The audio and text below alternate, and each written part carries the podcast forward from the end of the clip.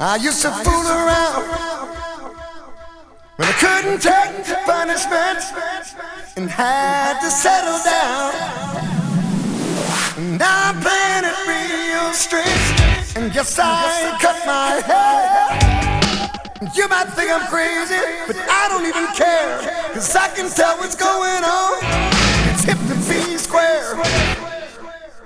It's hip to be square.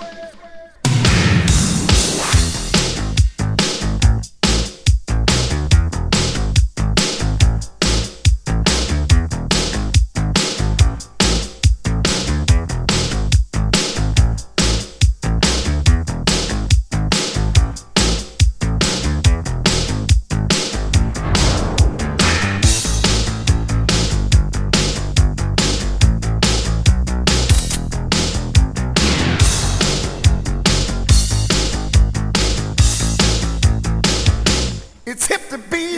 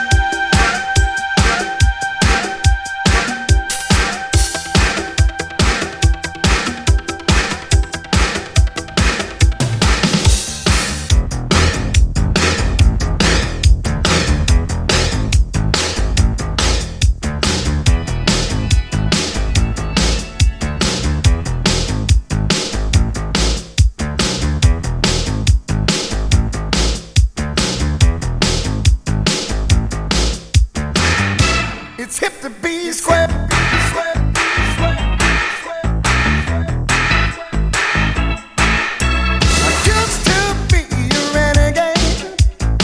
I used to fool around, but I couldn't take